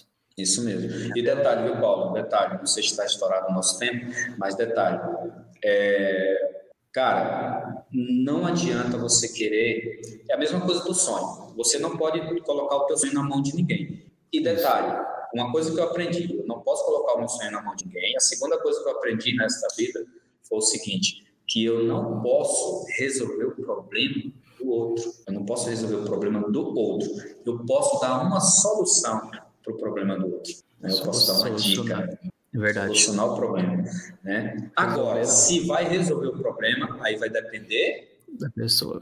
Da pessoa, não de mim. Depende de nós, verdade. Isso. Hoje o Paulo vende um curso top das galáxias. Se eu fosse do ramo de, de, de churrascaria, se eu fosse do ramo de, de sanduíche, é, de hamburgueria, claro, eu seria o primeiro a comprar o curso, seria o primeiro a comprar a sua mentoria. Né? Mas eu não sou do ramo. Aí tem pessoas que é do ramo e fica se segurando porque acha que o problema é ele que vai resolver. É, não, e, tá, pessoa, e quando a pessoa resolver, contrata, peças, a pessoa, a pessoa acha que é, que, que é você, que, que resolve para ela, né? Consegue. É isso aí. Normalmente, ó, 100% dos nossos clientes hoje que são empresários que nos procuram, é, o problema, ele vem com dois problemas. Ah, a minha empresa só tem funcionário que falta, traz atestado, que isso, que aquilo, blá, blá, blá, blá. Esse é o primeiro problema. O segundo problema é que ele não consegue contratar uma pessoa assertiva para a empresa dele. Dois problemas. Hum. Aí eu venho com a terceira, terceira perguntinha para ele. Eu falei, me diz uma coisa, você já buscou informação de como fazer uma contratação assertiva? Não. Não? Não. Beleza. Me diz outra coisa. Você já chegou nesse colaborador seu e perguntou por que, que ele está com tantos atestados e com tantas faltas? Não, não, não perguntei. Então o problema é você. Não são as pessoas que estão do seu lado. É. O problema é você. É verdade. Nós temos que nos relacionar. Nós temos que ter um relacionamento. Não só lá fora, como com nossos colaboradores também. A gente tem que entender. Nós temos que entender de gente, porque lidar com gente é diferente. Né? Totalmente. E é isso, não é fácil, mas junto. É isso, para a gente finalizar, eu sempre gosto de pedir para o convidado fechar o nosso podcast aqui com uma frase, uma dica, é, é, é, metanoia, que pode, como eu falei para você no início, que pode ser o start para alguém, pode ser o, o ponto de partida, pode ser a chave, a, a, a virada da chave para alguém. Então você pode falar o que você quiser aí, talvez pode ser algo que, que, que deu certo para você, também pode dar certo para outra pessoa, ou uma dica, uma orientação aí, fica à vontade. Cara, a grande dica, a grande sacada que eu dou é o seguinte: não espere o sucesso em dinheiro, tá? Espere o sucesso em ajudar pessoas, porque dinheiro é uma consequência. É isso. Pronto, fechou. Entendeu isso? O sucesso vem, dinheiro vem, e você nunca vai. E como você disse, vai chegar ao ponto que você não vai fazer, você não vai saber nem quanto você está ganhando mais, porque é, é, é, tanto frutos que você vai estar tá colhendo dessas, dessas sementes que vocês estão plantando, né? Que você está plantando. Então a Bíblia fala também, planta para colher. Desse jeito. Lei da semeadura. Né? Isso, é isso, isso muito obrigado pelo, Valeu, pela sua cara. participação, obrigado pelo seu obrigado tempo. Você. Todo mundo que está nos escutando aqui pelo podcast, que está assistindo nossa live aqui, muito obrigado a todos. E se Deus quiser, até a próxima. Tamo junto. Valeu.